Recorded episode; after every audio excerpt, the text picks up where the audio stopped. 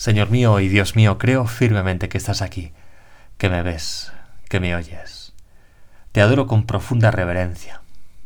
Te pido perdón de mis pecados y gracia para hacer con fruto este rato de oración. Madre mía Inmaculada, San José, mi Padre y Señor, Ángel de mi guarda, interceded por mí.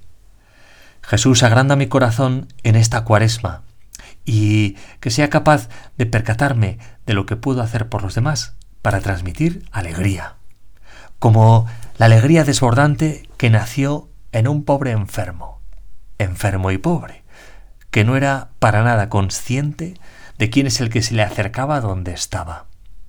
Igual que el otro ciego que contemplábamos el domingo pasado, como le devolvías Jesús la vista y con la vista la vida. El que hoy nos ocupa nos cuenta San Juan en su Evangelio que llevaba en Jerusalén nada menos que 38 años enfermo, echado en el suelo, tirado, con serias dificultades para moverse, junto a una de las puertas de la ciudad, cerca del borde de una piscina que llaman Betesda, con cinco soportales. Rodeado de muchos otros enfermos, ciegos, cojos y paralíticos, porque parece ser que el agua de aquella piscina tenía propiedades curativas solo algunos días del año. El pobre, nunca mejor dicho, trataba de echarse al agua cuando ésta se agitaba, pero siempre le quitaban la vez, y la piscina, que no debía ser muy grande, se llenaba de gente. Nadie le prestaba atención, nadie le ayudaba en sus esfuerzos de arrastrarse por el suelo para llegar al agua. Nadie se percataba de su sufrimiento y de su soledad. Así estaba. Era una persona abandonada a la misericordia de los hombres y abandonada por la misericordia de los hombres. Hasta que la misericordia de Dios, tu misericordia Jesús, le busca y le atiende. Nos dice San Juan, Jesús al verlo echado y sabiendo que ya llevaba mucho tiempo, le dice, ¿quieres curarte? Me imagino que tras una primera reacción de desconcierto ante la persona que le interroga y el tipo de interrogante, algo encuentra en tu mirada Jesús y en tus pocas palabras, que le lleva a abrirte su alma con confianza y sobre todo con esperanza. Como cuando me esperas en la confesión para curar mi enfermedad. Qué grande y qué bueno eres. Cómo se quedó Santa Teresita del Niño Jesús cuando haciendo oración delante de una hoguera le hiciste pensar, Teresa, ¿qué sucede si echases una gota de agua al fuego? y sin esperar respuesta le hiciste entender, así son tus pecados y mi misericordia. El caso es que el enfermo se abre y le contesta, Señor, no tengo a nadie que me meta en la piscina cuando se remueve el agua. Para cuando llego yo, otro se me ha adelantado. Qué palabras tan duras. No tengo a nadie. Qué palabras tan duras que también nosotros podemos escuchar a nuestro alrededor. No tengo a nadie que me enseñe, o que me advierta, o que me ayude, o que me escuche. ¿Qué palabras tan duras pueden, en ocasiones, resonar en nuestro propio interior? No tengo a nadie que me comprenda, que me quiera de verdad. Qué duras porque es experimentar la soledad. Pero ante esta posible situación en la que nos podemos encontrar, eh, te presentas tú, Jesús. Hoy me enseñas, nos enseñas que nunca, nunca estamos solos. Me enseñas que has querido pasar por el tormento de la cruz para que desaparezca en mí la palabra nadie. Tan solo me pides que mire dentro de mí, porque allí estás. No dejas de estar. Hay una letra de una canción del grupo Maldita Nerea que nos lo recuerda.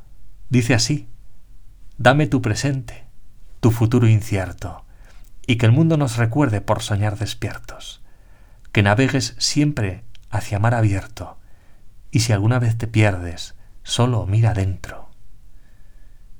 Solo mira dentro. Entonces, ¿qué seguridad? Porque pase lo que pase, estás conmigo, sabes cómo estoy, sabes lo que me pasa, sabes qué es lo mejor como lo que se cuenta de aquel que tuvo un sueño por la noche en el que se veía caminando por la playa junto a Jesús. Iba iban recordando juntos las distintas escenas vividas. Comprobaba que por cada escena recordada se dibujaban dos pares de pisadas en la arena, las suyas y las de Jesús. Y le parecía bonito, pero también comprobaba que en algunas escenas los peores momentos por los que fue pasando tan solo se dibujaban unas huellas. Entonces se decidió a preguntarle Jesús, tú me dijiste cuando me decidí a seguirte que no me dejarías. Sin embargo, en los peores momentos no te tenía a mi lado. Estaba solo. ¿Tú dónde estabas? Pero él le contestó, yo siempre estoy contigo. Ni te abandoné en los momentos más difíciles, ni te abandonaré. Esas huellas que ves en la arena no son las tuyas, son las mías, cuando yo te llevaba en mis brazos. Y al enfermo le, dices, levántate, toma tu camilla y echa a andar. Y al momento, nos dice el Evangelio, el hombre quedó sano, tomó su camilla y echó a andar. Sabiendo cómo estaba y sabiendo que le curarías, podías haberle ido a buscar antes. Son muchas veces las que has estado en Jerusalén, en el templo, por las calles. Sin embargo, pasarán 38 años hasta que te presentes ante Él y con una sola palabra, levántate, quedarás sano de su enfermedad. Y es que no me doy cuenta, no nos damos cuenta, que juega siempre a muchas bandas, que muchas veces no es lo inmediato y lo fácil, lo más conveniente para la persona y para los demás. Que tú también esperarás 30 años para comenzar a darte a conocer. Y en tu interior no solo hay deseos, hay fuego. Fuego he venido a prender a la tierra. ¿Y qué quiero sino que ya arda? Nos dice el Evangelio. Pero esperarás. Como esperarás a que llegue tu hora. Como recorrerás con paciencia los caminos de Palestina. Como esperas con paciencia mi respuesta tantas veces.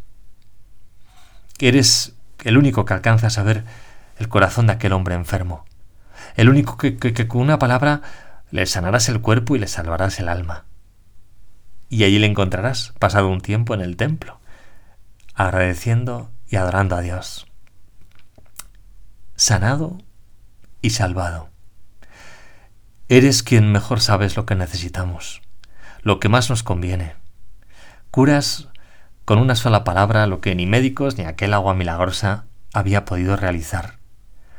Y a veces tú y yo, tú que me escuchas, nos podemos dejar llevar por supersticiones, pensamos que hemos tenido un golpe de suerte, o buscamos consuelos en compensaciones que a la larga vemos que son un engaño y que no compensan. Qué contraste, una vez más, entre la miseria y la misericordia, entre nuestra pequeñez y tu grandeza, Jesús, entre nuestra incapacidad y tu poder. Por eso quiero buscarte y ojalá tú que me escuchas también lo desees. Buscarte en la oración, Jesús, abrirte mi corazón con confianza y con confianza dejarte hacer. Jesús, ¿cómo me gustaría saber ponerte cara, ojos, altura, pelo? Porque, como te veo a través del Evangelio, cambiar vidas, no al oír hablar de ti, sino al encontrarse contigo. Por eso te buscaré. Procura hacerlo en los sacramentos. Y más cuando me vea más torpe o más egoísta. Jesús te buscaré en los tiempos de oración, en el trabajo de cada día, en el trato con los demás, en el tiempo que sepa dedicar a quien lo necesite, para escuchar o para ayudar.